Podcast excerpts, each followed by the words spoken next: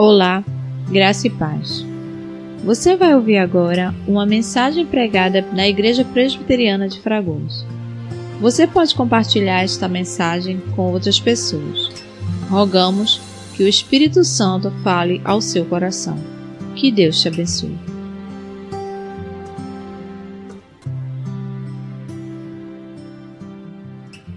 Meus irmãos, graça e paz a todos. Quero também dar as boas-vindas aos nossos visitantes. Você que está nessa noite nos visitando, seja muito bem-vindo. Sinta-se à vontade em nosso meio. E as portas estão sempre abertas a vocês.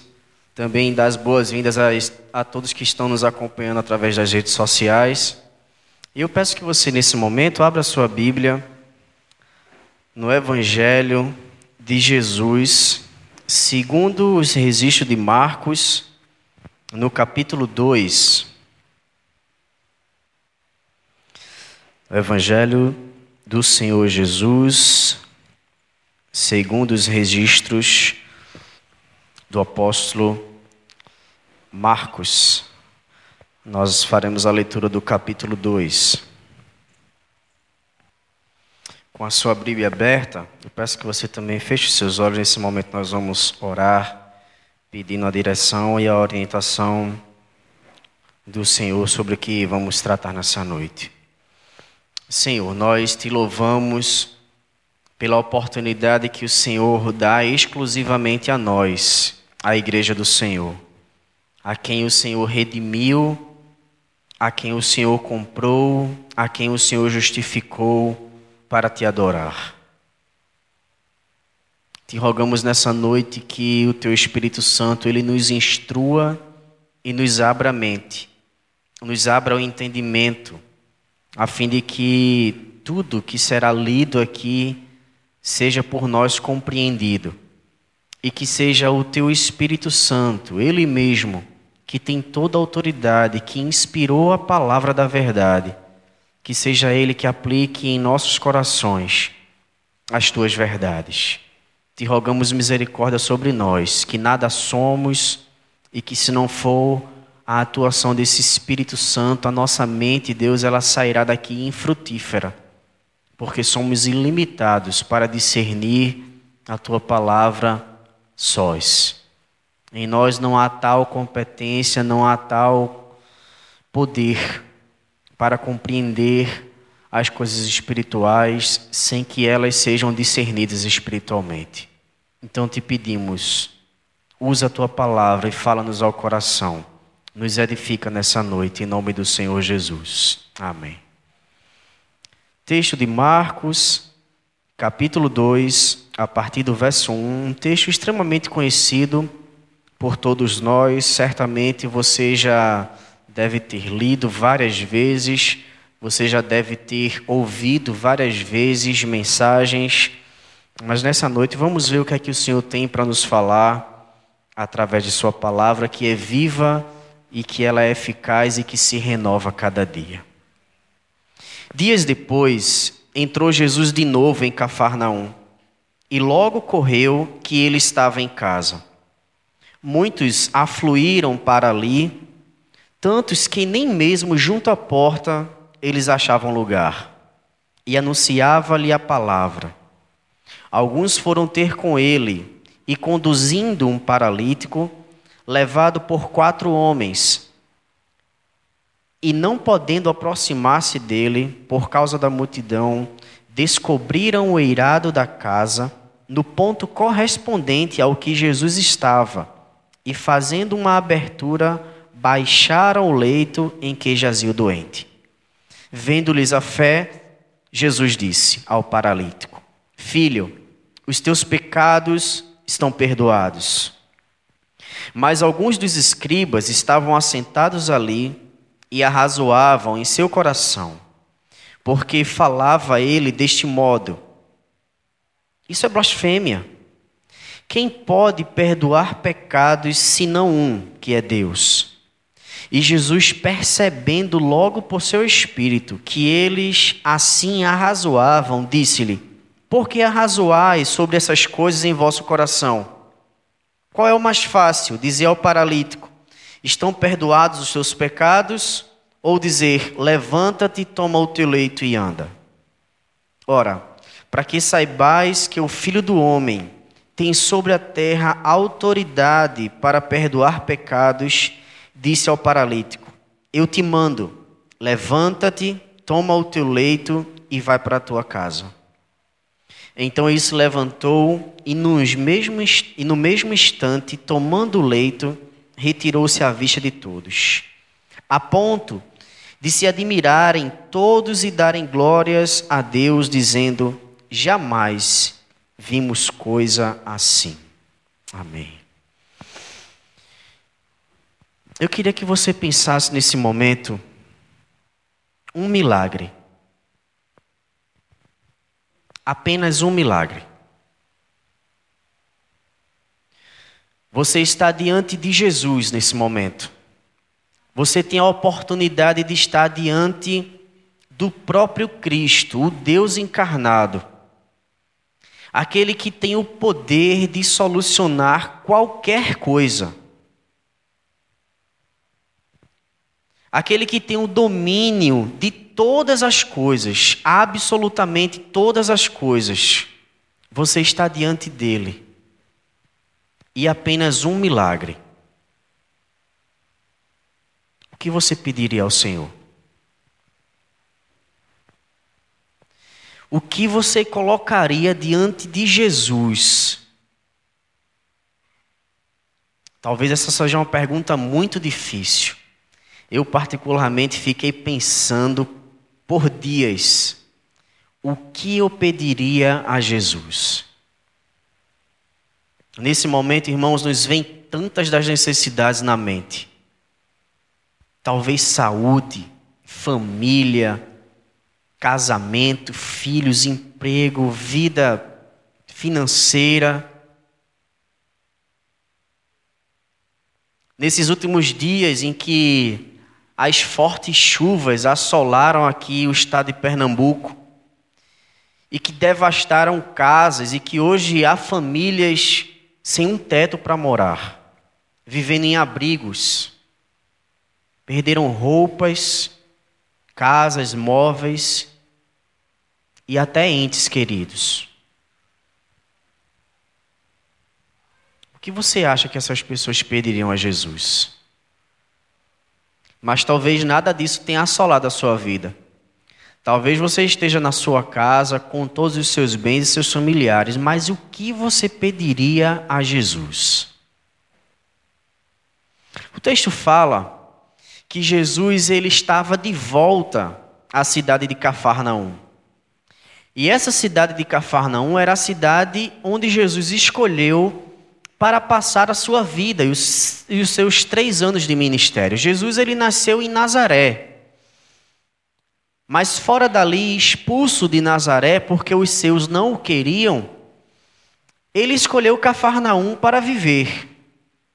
Mas vez ou outra, Jesus saía de Cafarnaum, ia por ali por Jerusalém, pela Galiléia, evangelizava, pregava a palavra, mas depois Jesus sempre retornava para Cafarnaum.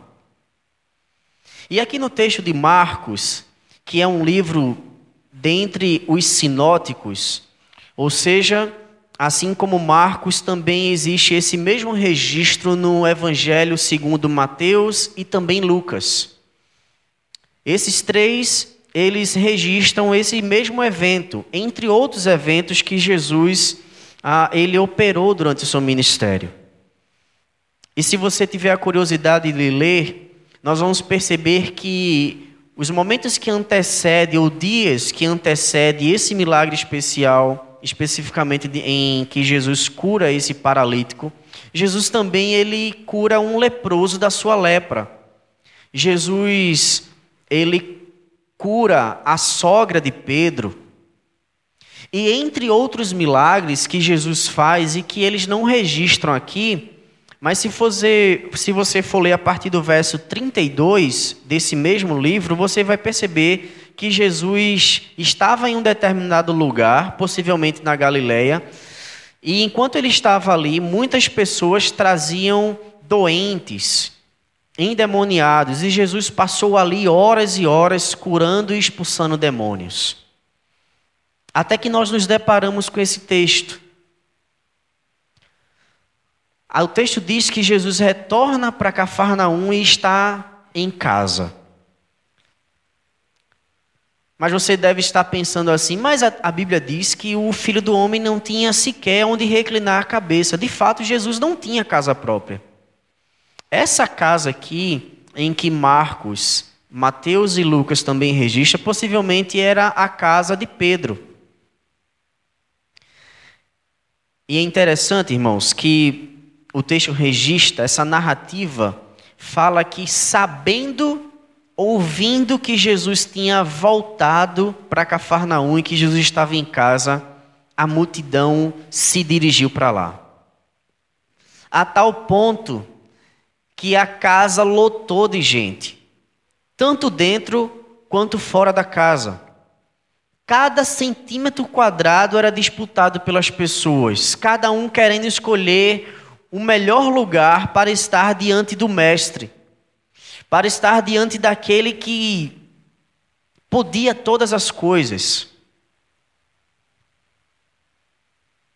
E talvez se você certamente já largou aquele horário de pico do seu trabalho, você vai para a parada de ônibus e naquela parada na, só passa uma ou duas linhas que atende o seu roteiro. E assim como você, a parada está lotada de gente e quando o ônibus aponta lá no final, que as pessoas veem que é aquele Rio Doce CDU, Cada um tenta adivinhar onde é que o ônibus vai parar. E aí começa aquela agonia na parada de ônibus, uns vai para frente, outros vai para trás, outros vai para o meio.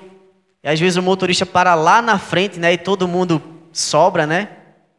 Aí vai todo mundo correndo lá para entrar primeiro e é aquele empurra empurra, 300 pessoas para entrar numa porta desse tamanho aqui aquela agonia, mas todo mundo quer ser o primeiro a entrar para pegar o melhor lugar. Talvez para pegar, sentar na janela, e depois de um dia cansativo, corrido, você se deitar ali, reclinar a cabeça e cochilar durante o trajeto até chegar ao seu destino final. Era mais ou menos assim a ideia de como estava a casa, superlotada.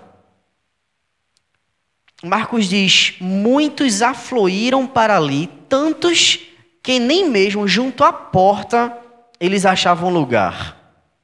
Era muita gente. Era gente demais, o empurra empurra danado. Ninguém respeitava idoso, ninguém respeitava criança, mulher gestante. Todo mundo queria estar diante do Mestre. Um milagre. Jesus estava ali não para curar dessa vez, mas o texto diz que Jesus estava ali anunciando-lhe a palavra, ensinando.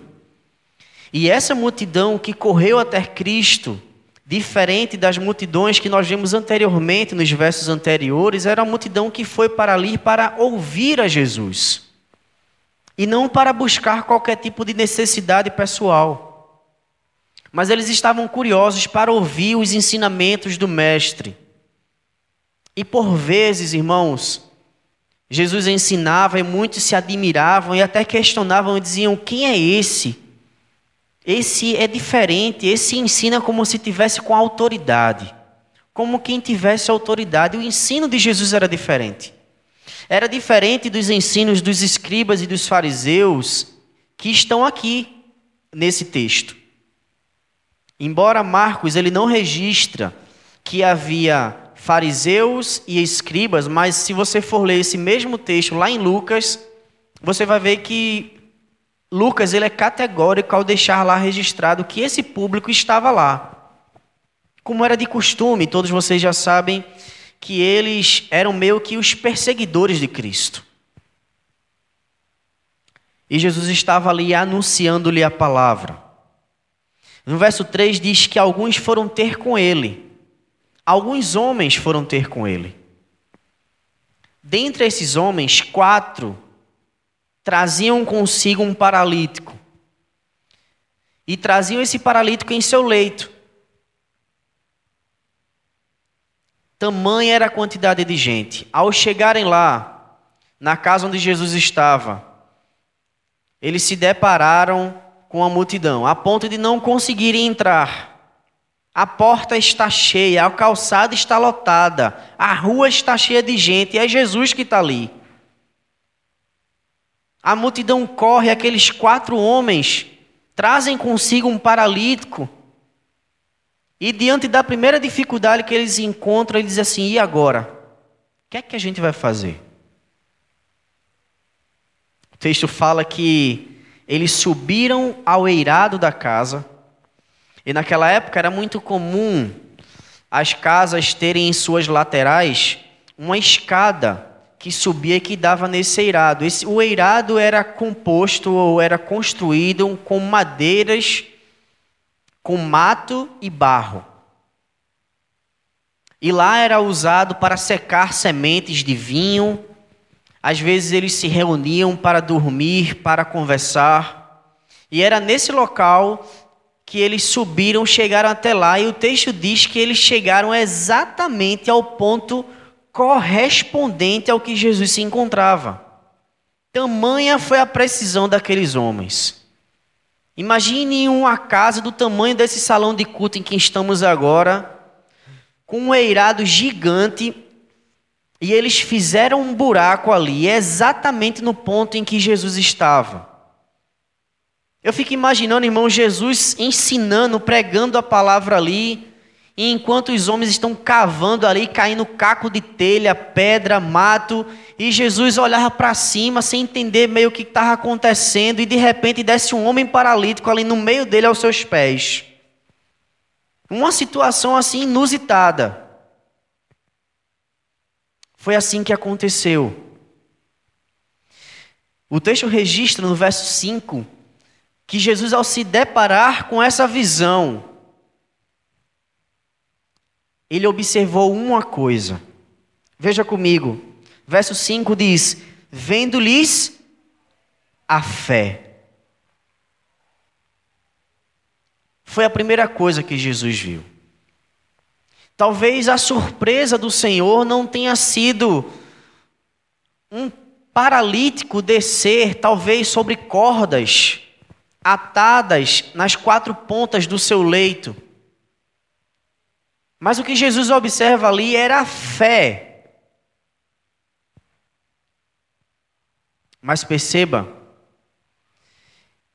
que o verso 5 diz que Jesus ele não viu a fé.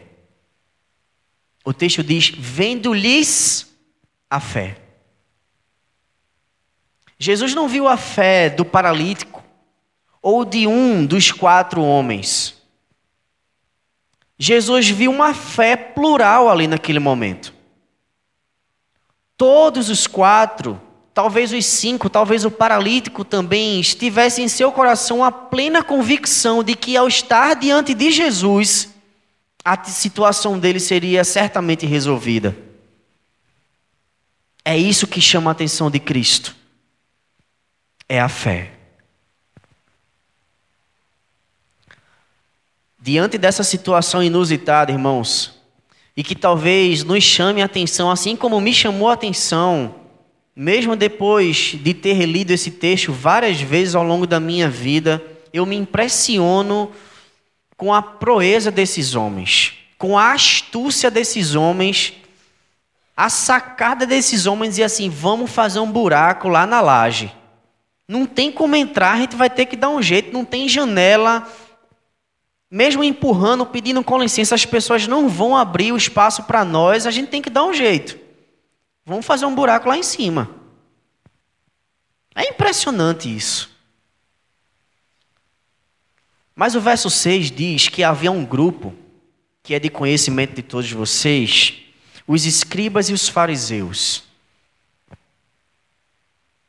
Disse que, ao verem o que Jesus o que Jesus fez, eles começaram a indagar, a arrazoar, é o texto, é a expressão registrada aqui. Eles arrazoaram em seus corações e seus pensamentos, questionando Jesus Porque Jesus, ao ver aquele paralítico descer sobre si, disse: Filho, os teus pecados estão perdoados. E acertadamente, irmãos, convenhamos, era papel dos escribas e fariseus observarem e zelarem pela lei. O sinédrio era como se fosse a autoridade máxima dos judeus. E os escribas e fariseus eram como se fossem agentes dessa corporação, e era papel deles observar o cumprimento da lei e zelar por essa lei.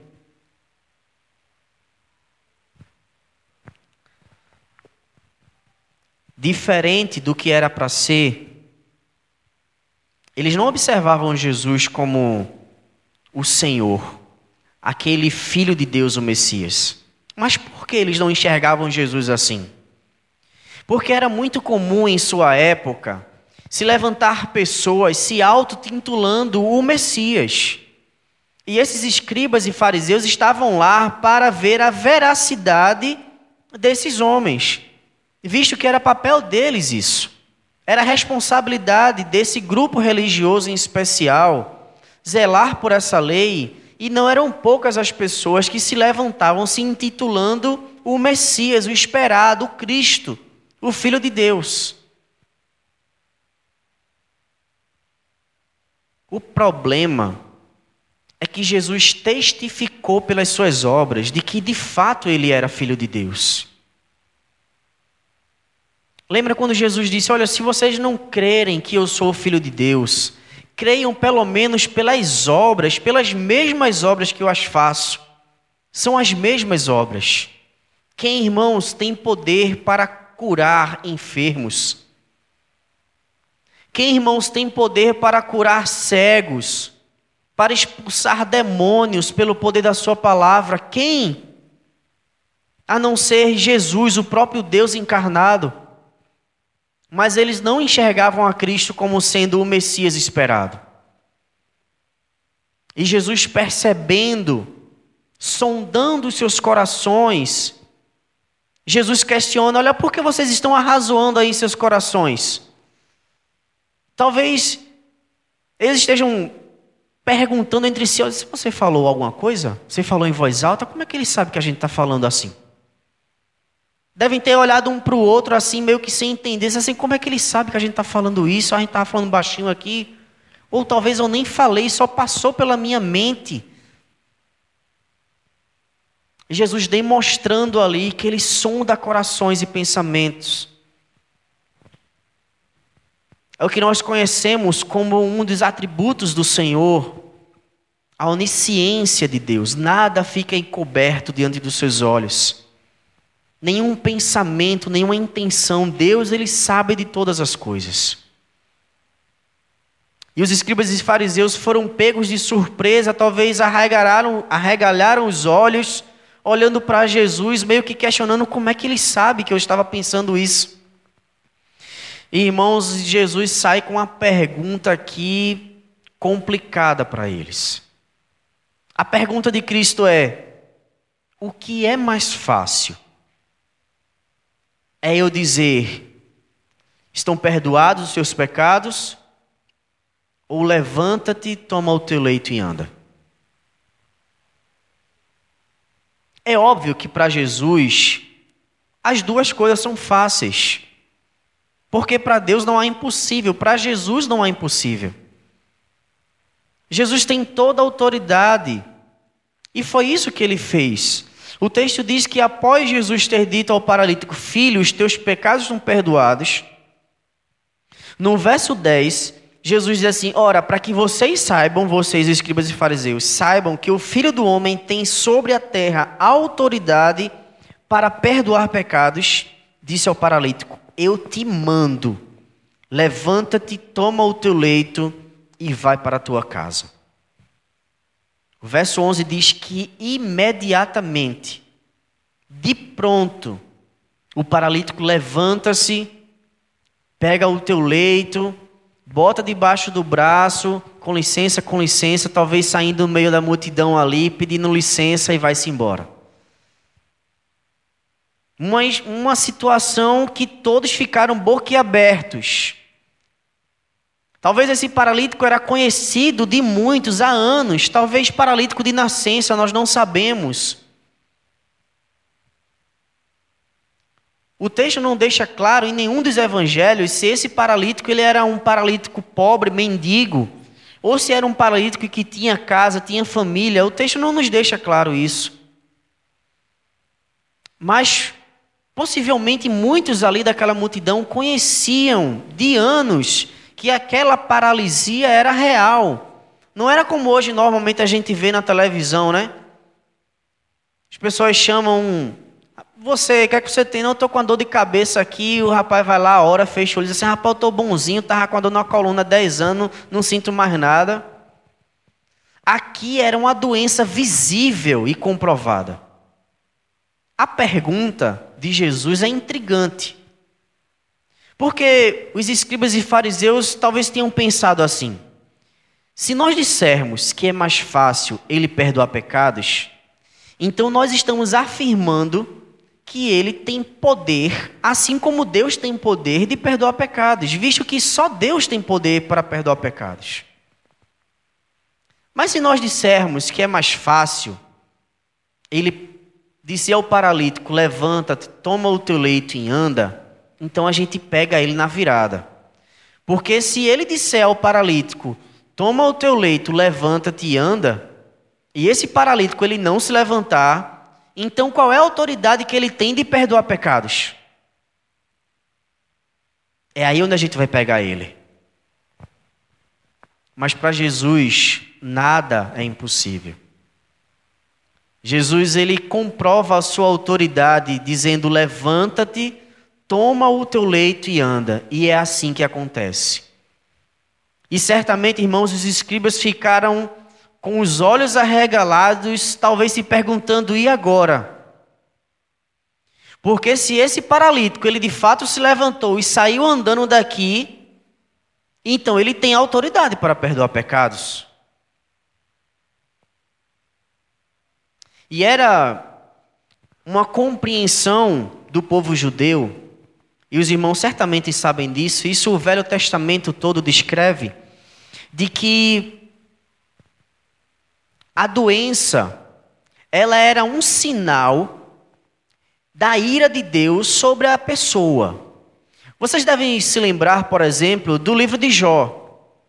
Quando Deus assola a vida de Jó, tirando-lhe tudo, inclusive a saúde, os amigos de Jó chegam diante dele vendo diante dos seus olhos o, sofrimento do seu amigo Jó e talvez perguntando-se entre eles: Jó deve ter alguma coisa, ele tem alguma coisa não explicada, alguma coisa aconteceu aí. Talvez Jó tenha pecado contra Deus. E esse é o questionamento que os amigos de Jó começam a fazer a ele. Jó, deve ter alguma coisa errada aí. Tu deve ter feito alguma coisa contra Deus. Deve ter algum pecado não confessado, algum pecado não perdoado aí, para que Deus tenha te assolado a vida. Porque essa era a compreensão do povo judeu. Se vocês devem se lembrar, por exemplo, dos leprosos. O Antigo Testamento ele nos ensina que a lepra era um sinal de pecado e que os leprosos eles deveriam ser tirados do meio do povo. Uma simbologia de que o pecado ele não deve fazer parte da vida da igreja. Eles deveriam ficar num lugar separado. E havia ali um recinto, uma cidade exclusiva para os leprosos. E os sacerdotes e os sumos sacerdotes, vez por outra, iam lá observar as chagas, tocava e viam se eles estavam aptos, se eles estavam curados ou não, para que eles pudessem retornar ao meio do povo. Os doentes, paralíticos, cegos, coxos, leprosos, eles eram impedidos, inclusive, das suas vidas religiosas, eles não podiam entrar nas sinagogas para prestar culto. Porque aquela doença era um sinal de pecado, era um sinal da ira de Deus sobre eles. E aqui a gente percebe como Jesus ele demonstra e diz assim: olha, se de fato vocês compreendem que o pecado é um sinal da ira de Deus, então eu perdoo esse pecado e eu curo, eu faço as duas coisas. E assim fez Cristo. De imediato ele disse: Estão perdoados os seus pecados. E logo após, ele diz: Levanta-te, toma o teu leito e anda. Jesus tanto perdoou quanto curou. No verso 12, lá no final, a gente percebe que após esse paralítico ter se retirado do meio do povo, toda a multidão ficou atônita, ficou atônita, ficou perplexa, dizendo: jamais nós vimos coisa assim. O que é que esse texto, irmãos, tem a ver conosco? Nenhum de nós aqui ah, estamos enfermos. Todos nós estamos gozando de boa saúde. E o que é que esse texto tem a ver conosco? Eu queria, após ter explicado esse texto, passar agora para algumas aplicações para a nossa vida. A primeira delas é que, ao ver Jesus sentado diante da multidão, Jesus ele aproveita o momento diante das pessoas para pregar a palavra. O propósito de Cristo não era vir apenas para curar.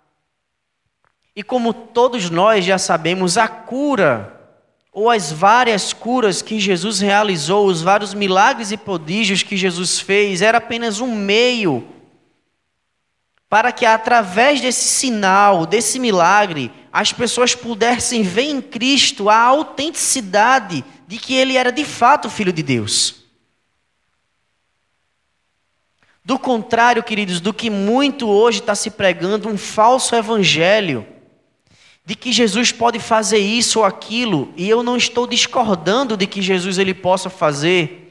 O Senhor ele continua tendo e terá toda a autoridade sobre a vida, sobre a terra.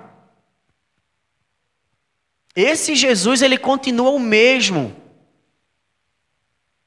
Esse Jesus, homem, encarnado, que habitou no meio dos homens, ele continua o mesmo. Esse Jesus que não é uma ideia, um conceito, mas sim uma pessoa, o próprio Deus vivendo entre nós, em figura humana, ele tem toda a autoridade, ele tem todo o poder nos céus e na terra. E ele mesmo afirma isso na grande comissão, lá no capítulo 22 de Mateus, se não me engano, 28 de Mateus, ele diz: Toda autoridade me foi dada nos céus e na terra. Jesus ele tem todo o poder em suas mãos. Ele tem o poder de tirar e de dar.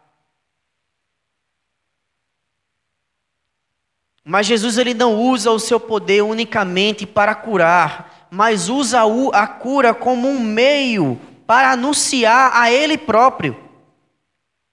E as pessoas hoje vivem uma vida desenfreada em buscas de curas ou de realizações pessoais, financeiras e etc. E, irmãos, é costume nosso ver todo tipo de bizarrice, pessoas trazendo copo d'água, trazendo carteira de trabalho para que o pastor ore pela carteira de trabalho.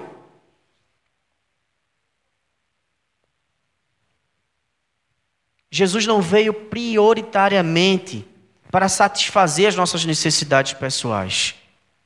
Jesus veio para anunciar o caminho que leva a Deus. E o caminho que conduz a Deus é Ele mesmo. Em João capítulo 14, ele afirma ali a Tomé, dizendo: Tomé, eu sou o caminho, a verdade e a vida, e ninguém vai ao Pai senão por mim.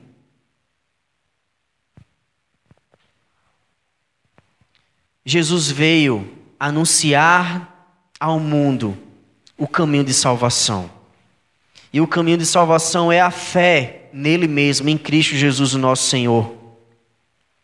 A segunda coisa, irmãos, que eu queria destacar aqui para nossa edificação é que no verso 3,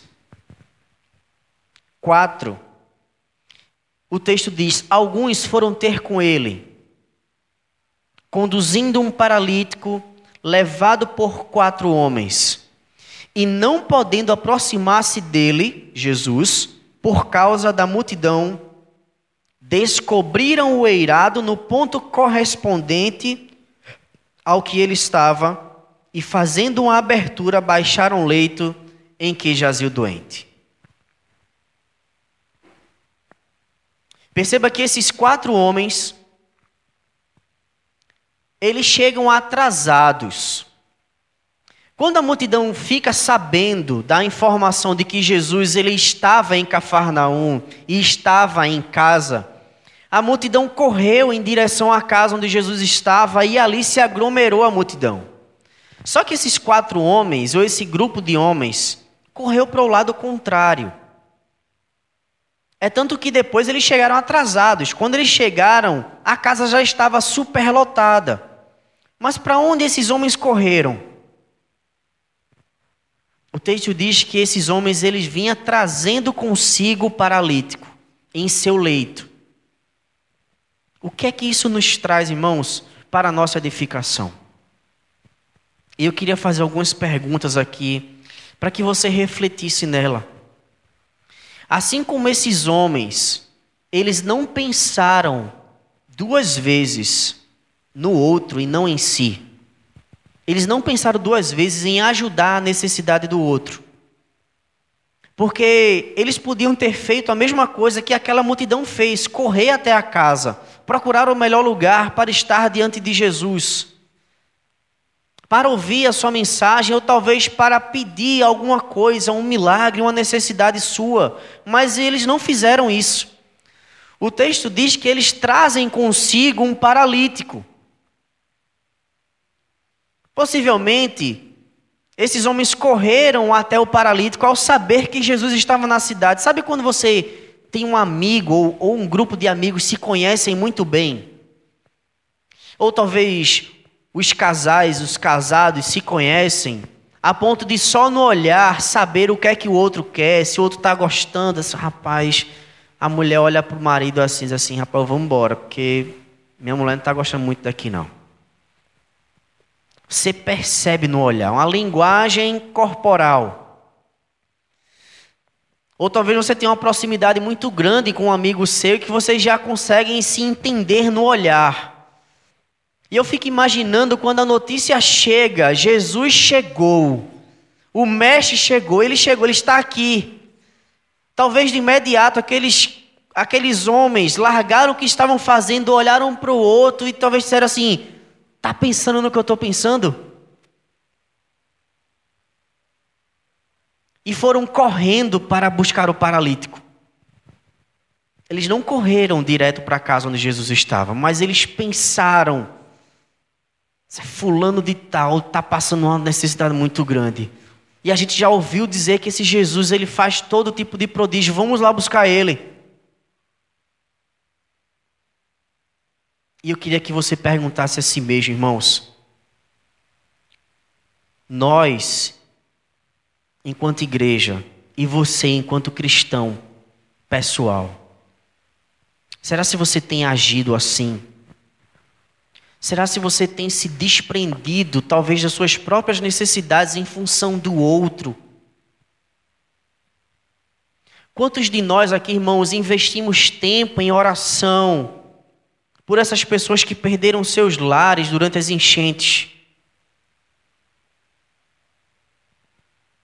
Quem de nós aqui, irmãos, deu uma vasculhada no guarda-roupa pegou as roupas boas que a gente tem, que nos servem para usos assim, essa aqui eu gosto, mas eu vou dar para alguém que está precisando, porque esse alguém perdeu tudo.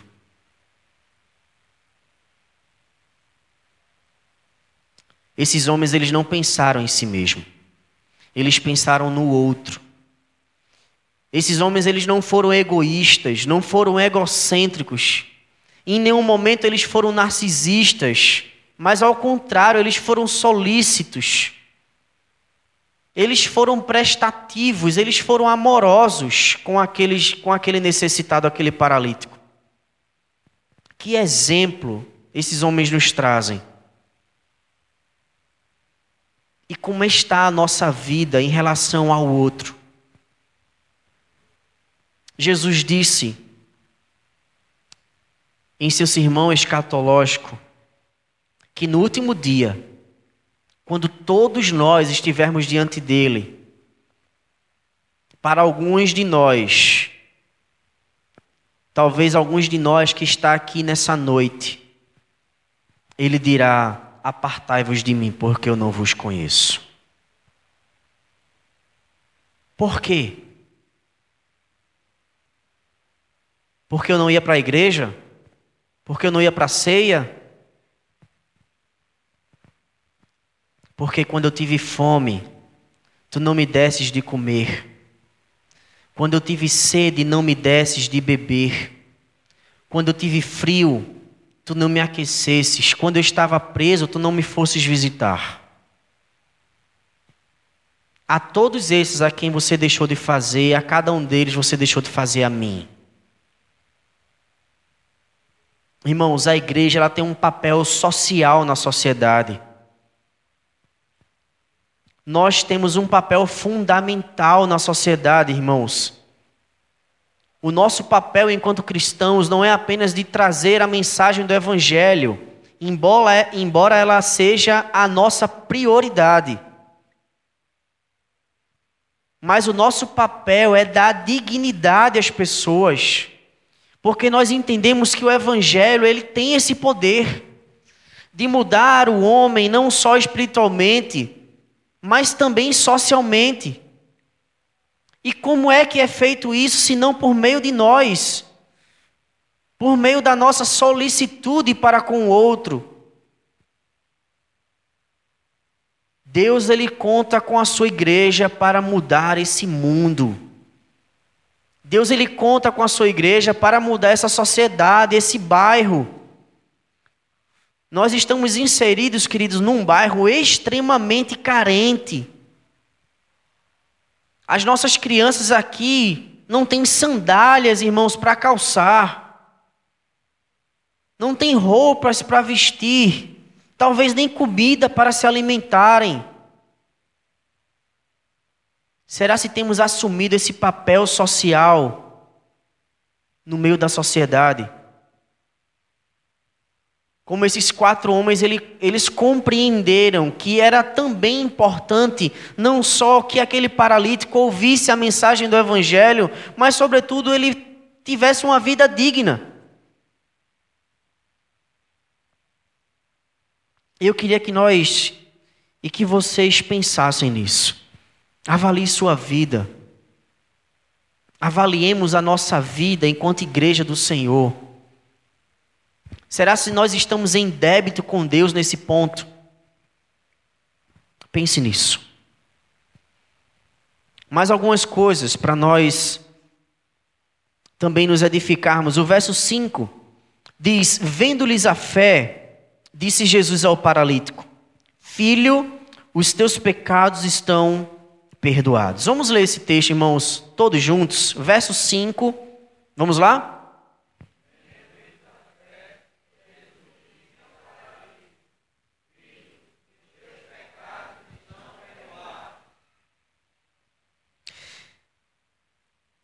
Ao refletir nesse texto, eu fiquei me questionando uma coisa.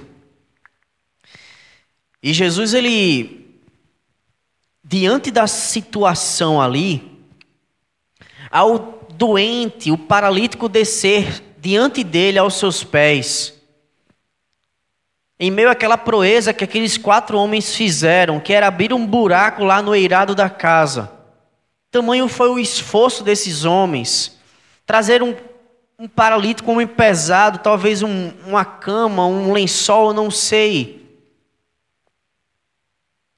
Mas quando aquele paralítico desce diante de Jesus, o texto diz que Jesus observou a fé plural daqueles homens.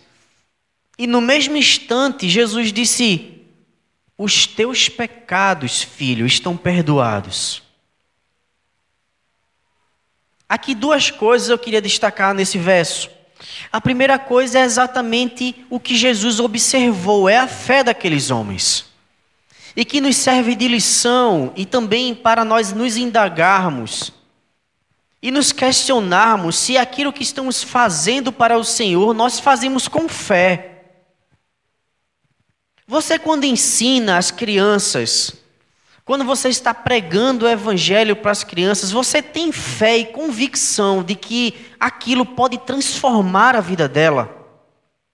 Ou você faz meramente por uma obrigação? Quando nós pregamos, irmãos, para as pessoas que não conhecem a Cristo, talvez um vizinho, um amigo de trabalho, um parente, você tem fé você tem convicção, você acredita de fato que aquela pregação, a mensagem do Evangelho, ela pode quebrar o coração das pessoas.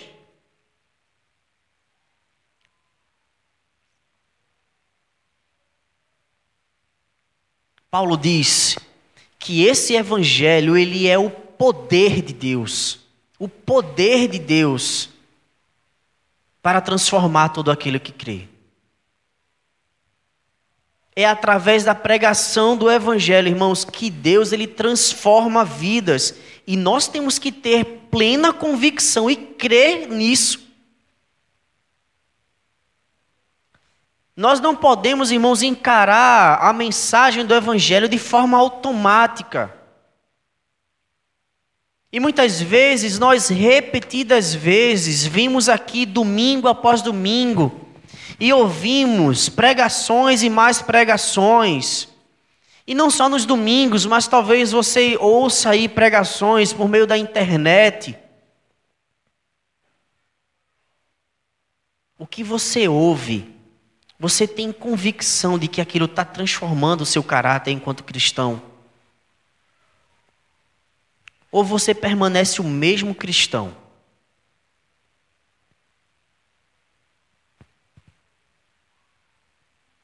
Jesus viu a fé daqueles homens.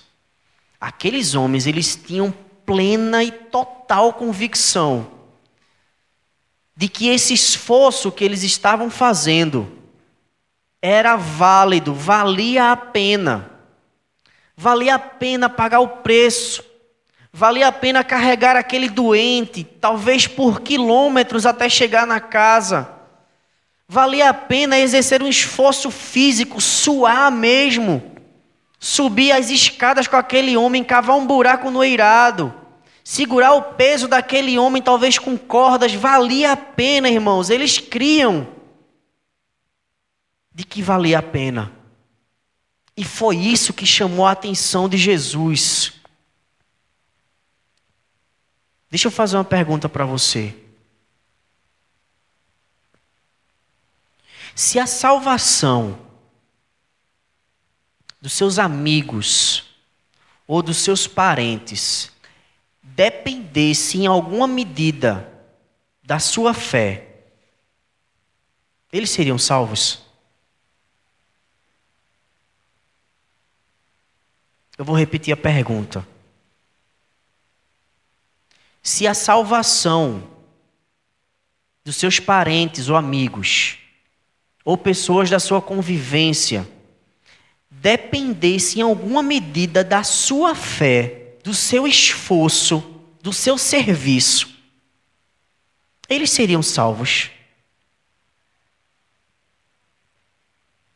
Irmãos, o esforço desses homens, a fé desses homens, a convicção desses homens resultou na salvação desse paralítico.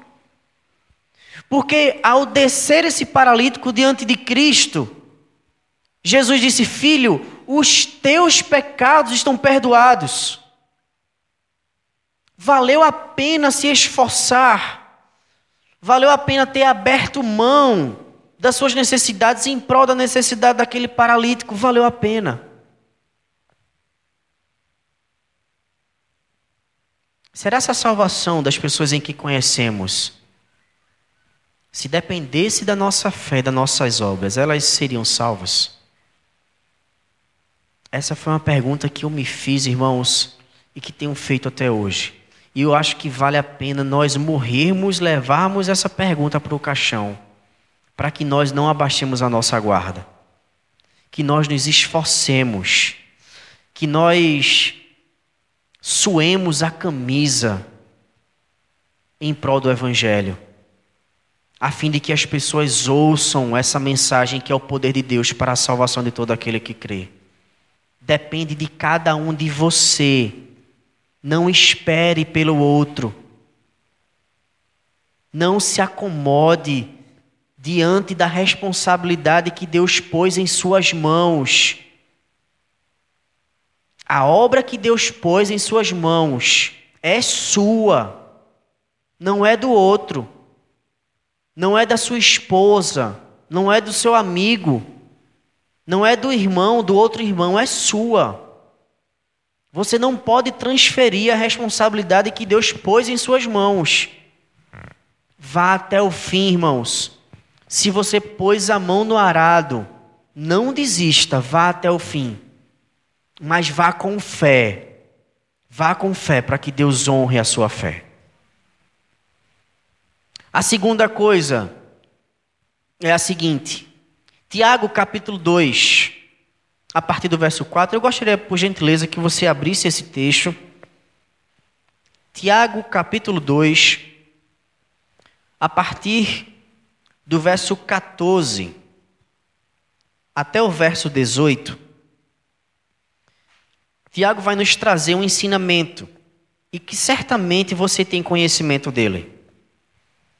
Eu queria que todos nós lêssemos juntos capítulo 2 da carta da Epístola de Tiago, a partir do verso 14 ao 18. Vamos lá, todos juntos. Meus irmãos, qual é o proveito se alguém disser que tem fé, mas não tiver obras? Pode acaso semelhante fé salvá-lo? Se um irmão ou uma irmã estiverem carecidos de roupa, e necessitados do alimento cotidiano, e qualquer dentre vós lhe disser: Ide em paz, aquecei-vos e fartai-vos, sem contudo lhe dar o necessário para o corpo, qual é o proveito disso? Disse também a fé: Se não tiver obras, por si só está morta. Mas alguém dirá: Tu tens fé e eu tenho obras. Mostra-me essa tua fé sem as obras, e eu com as obras te mostrarei a minha fé. Eu não sei se você compreendeu o que o apóstolo Tiago ele fala aqui, mas ele diz exatamente o que esses quatro homens eles fizeram. Esses homens, eles não, eles não só tinham fé e convicção, mas essa fé resultou em suas obras, em serviço. E Tiago diz o seguinte: o que é que adianta você dizer que tem fé, mas essa fé que você diz ter, ela não resultar em obras? O que é que adianta então a fé? Tiago aqui não está entrando em contradição com Paulo, falando sobre a salvação por meio das obras. Isso é um outro assunto.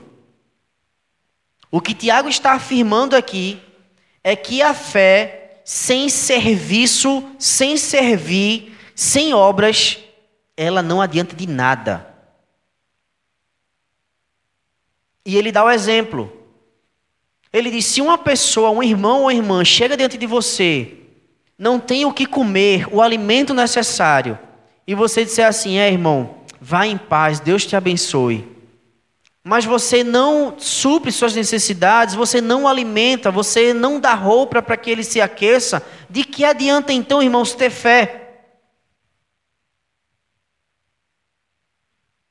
Não adianta de nada. Então nós não podemos nos orgulhar e bater no peito e dizer que cremos em Cristo, que cremos no Evangelho, que o Evangelho ele de fato é o poder de Deus para a salvação de todo aquele que crê. Se você não prega a palavra, Se você não sai para evangelizar, essa fé, irmãos, tem que resultar em serviço. Porque do, do contrário não adianta nada. Deus não se agrada. E Tiago diz assim: Olha, se vocês dizem que tem fé, mas não tem obras, eu vou fazer o seguinte: através das minhas obras, do meu serviço, eu vou mostrar a minha fé a vocês. Esses homens, eles demonstraram isso. A fé que impressionou Jesus, que fez com que Jesus observasse-lhes a fé, era demonstrada através das obras, do serviço, prestando um serviço a um necessitado. Ah, irmãos, como nós precisamos mudar. Como o nosso cristianismo ele precisa ser prático.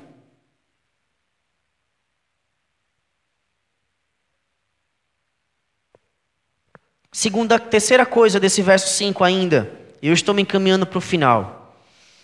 O texto diz que Jesus de pronto perdoou-lhes o pecado. E Jesus faz algo que, aos olhos dos demais, era uma contradição. Porque não era necessário que aqueles quatro homens falassem alguma coisa, ou que o paralítico falasse ou pedisse alguma coisa. O quadro ali era eloquente. Todos estavam vendo a necessidade, o que era preciso fazer. Não era necessário que ninguém pedisse para que o aleijado ele voltasse a andar. Como muitas vezes ele pergunta ao cego: O que queres que eu te faça? Aquele momento ali, irmãos, era desnecessário falar qualquer coisa. A situação ali já era gritante demais. Mas Jesus, ele não cura o doente. Ele perdoa-lhe o pecado.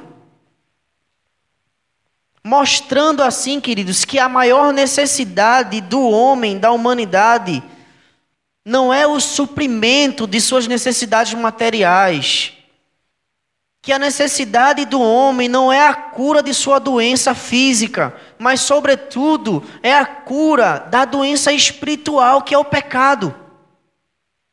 Esse é o maior mal da humanidade, irmãos. E a partir desse mal, tudo é consequência, inclusive as doenças físicas. O pecado, ele nos assolou em todos os sentidos da vida. Nós não só pecamos em nossa mente, em nosso coração, em nossos olhares, no nosso julgar, no nosso condenar, como fez os escribas aqui em seu coração. Mas o pecado, irmãos, ele nos assolou também fisicamente. Mas Jesus, ele está preocupado em tratar a necessidade maior do homem, que é a necessidade do perdão e não de cura. Seja lá qual for a doença que você tiver, Deus não prometeu lhe curar. Deus não prometeu resolver sua vida financeira, nem lhe dar dinheiro. Deus ele não prometeu resolver a situação da sua empresa, nem do seu casamento. Embora todas essas coisas ele faça e nos dê graciosamente. Mas o objetivo principal e a razão pela qual o próprio Deus desceu do seu trono de glória, se humilhou e se fez homem, assumiu a forma de homem, e foi obediente até a morte e morte de cruz. A razão pela qual Deus fez isso foi para promover um meio para que nós nos achegássemos novamente a Ele.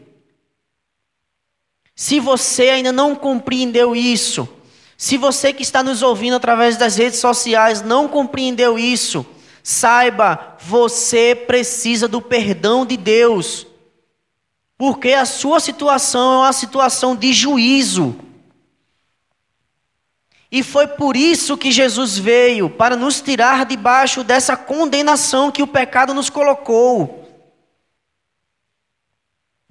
É por essa razão que Jesus olha para o paralítico e de pronto, imediatamente, ele sana a maior necessidade daquele homem. que é o perdão de pecados. Irmãos, sem o perdão de Cristo, nós estamos perdidos. Sem o perdão de Cristo, as pessoas que você conhece estão perdidas. E talvez você não creia nisso. Talvez você não creia que está perdido. Talvez você que está nos ouvindo nessa noite não acredite nessas verdades. Mas essa verdade, ela não depende de você acreditar ou não nela. Você vai continuar sendo um pecador do mesmo jeito, mesmo que você não acredite nisso. Você vai continuar debaixo do juízo de Deus, mesmo que você não acredite nisso. E um dia você saberá que isso é uma verdade, porque todos nós estaremos diante dele para ser julgado. Ele prometeu que virá e ele virá. O verso 6, 7. O texto fala a respeito do questionamento dos escribas e fariseus em seu coração. E Jesus, de maneira surpreendente, sondando e lendo-lhe a mente, questionam por que vocês estão arrazoando em seus corações. É interessante, irmãos, que parece que quanto mais a gente conhece a respeito da palavra, mais frio a gente vai ficando.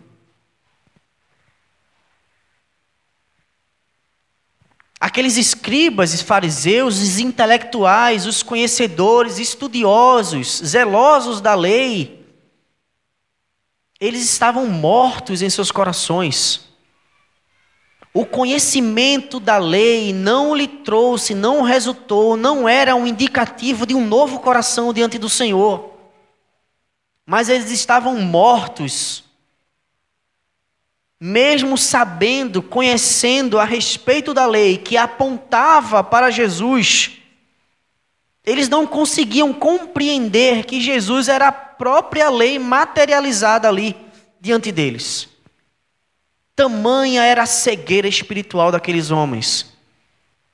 E nós precisamos, irmãos, ter um cuidado extremo quanto a isso.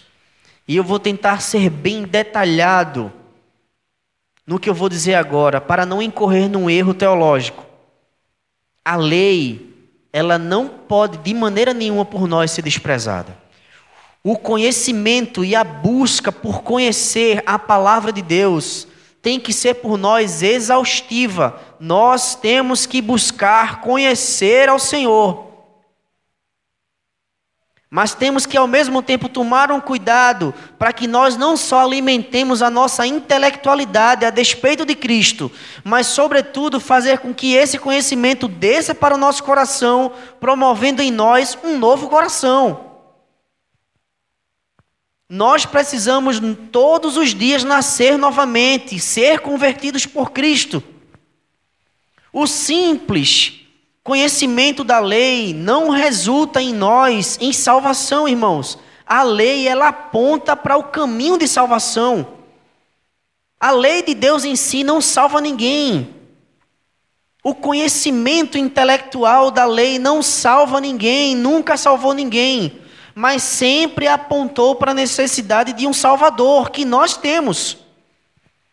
E é exatamente com essa expectativa no coração que temos que ler a palavra do Senhor, que temos que estudá-la.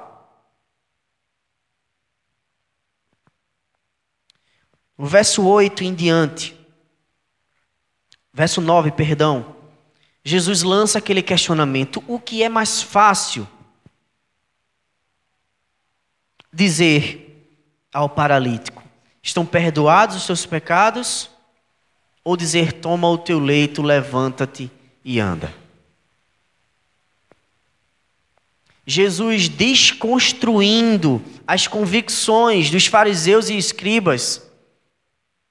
Jesus diz: Olha, para que vocês saibais que o Filho do Homem, ou seja, eu, tenho toda a autoridade eu digo levanta-te e anda. Meus irmãos, isso é impressionante.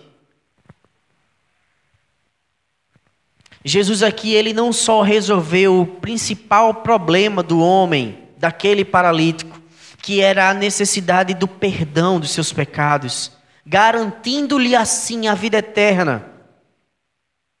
Mas também Deus ele teve a plena e amorosa misericórdia daquele homem em curá-lo das suas enfermidades físicas.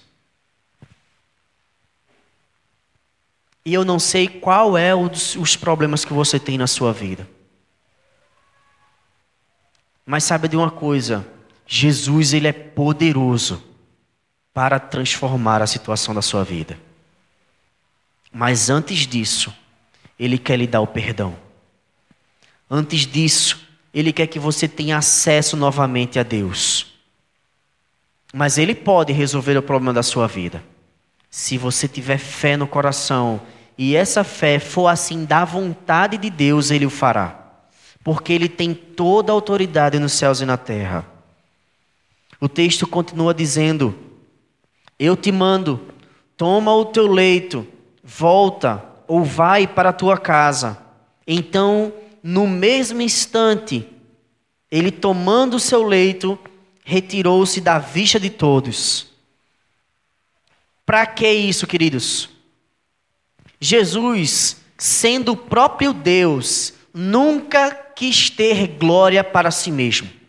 Embora tivesse todo o direito, embora tenha todo o direito, ele nunca quis ter glória para si. No verso 34 do capítulo 1 desse mesmo livro de Marcos, ele diz assim: E ele curou muitos doentes de toda sorte de enfermidade. Também expeliu muitos demônios, não lhe permitindo que falasse, porque sabiam que ele o era. Perceba que Jesus, ao curar, muitas vezes ele dizia: Olha, não, não diga a ninguém. Vocês devem se lembrar, por exemplo, dos dez leprosos. Eles dizem assim: olha, vai até o sacerdote, mas faz o seguinte: não fala para ninguém. Da mesma sorte, ele também falou isso para a mulher samaritana. Aqui nesse texto, ele diz para os demônios que tinham sido expulsos: ele diz assim: olha, não falem que eu sou. Jesus ele nunca quis glória para si, sendo o próprio Deus em figura humana, tendo o direito e toda autoridade e devoção. Ele sempre buscou fazer a vontade do Pai.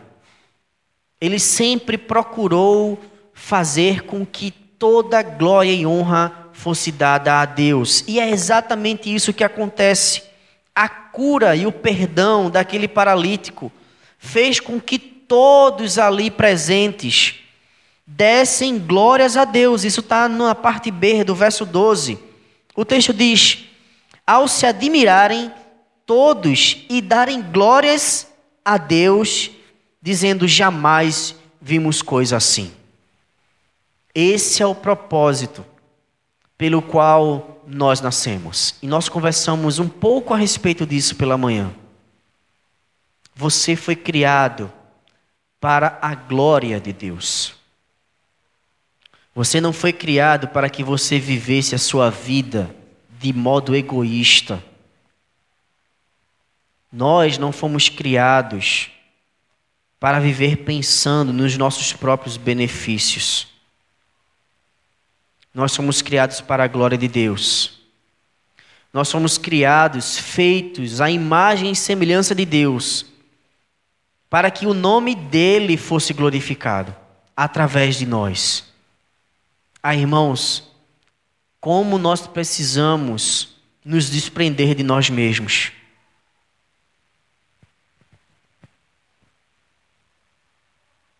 Se nós ainda, ou se você ainda não compreendeu essa verdade, o meu desejo nessa noite, no nome do Senhor, é que nós morramos novamente e nasçamos para Cristo. Texto de Colossenses, para terminar, diz que em Cristo nós fomos mortos juntamente com Ele e ressuscitados. ao termos sido ressuscitados em Cristo, nós não ressuscitamos com a mesma vida, mas Deus colocou sobre nós a vida do seu filho para que vivamos ela. E é desse modo que a gente tem que viver. É para a glória do Senhor Jesus. Deus abençoe a todos. E que essa palavra ela promova vida em nossos corações, mas não só vida. Promova em nossos corações uma mudança diante do Senhor. De modo que nós vivamos uma vida de serviço intenso para a glória de Deus, com fé e convicção naquilo que fazemos, em prol do outro, para que o nome de Deus ele seja glorificado por toda a eternidade. Deus abençoe. Vamos fechar os nossos olhos. Senhor querido, nós te damos graça pela tua palavra. Nós te agradecemos pela instrução do Senhor, porque é por meio dela que nós chegamos a uma conclusão. Quanto nós precisamos mudar, quanto nós precisamos deixar de ser egoístas, ou deixar de sermos cômodos e olhar para o horizonte e perceber, Deus, quanto ainda há para ser feito. Olhar para Fragoso e perceber quanto temos coisa para fazer. Ó oh Deus, entendermos que assim como Jesus, que pregava ali a palavra constantemente, nós precisamos também compreender que esse também é o nosso papel. Que o evangelismo ele não é um dia ou dois dias na semana, mas ele é um estilo de vida nosso e que nós temos que pregar constantemente. Como nós precisamos mudar, Senhor. Precisamos também compreender, Deus, que assim como aqueles quatro homens que abriram mão de ter chegado diante do Senhor com antecedência, eles preferiram, Senhor, olhar para a necessidade do outro. Que o Senhor, em nome de Jesus, transforme os nossos corações, nos converta mais uma vez para a glória do Teu nome e faça com que, Deus, os nossos corações sejam aquecidos pelo Teu Espírito a fim de que todos nós vivamos uma vida intensa para a glória e louvor do teu nome. É o que nós te rogamos em nome do Senhor Jesus. Amém. Deus abençoe a todos.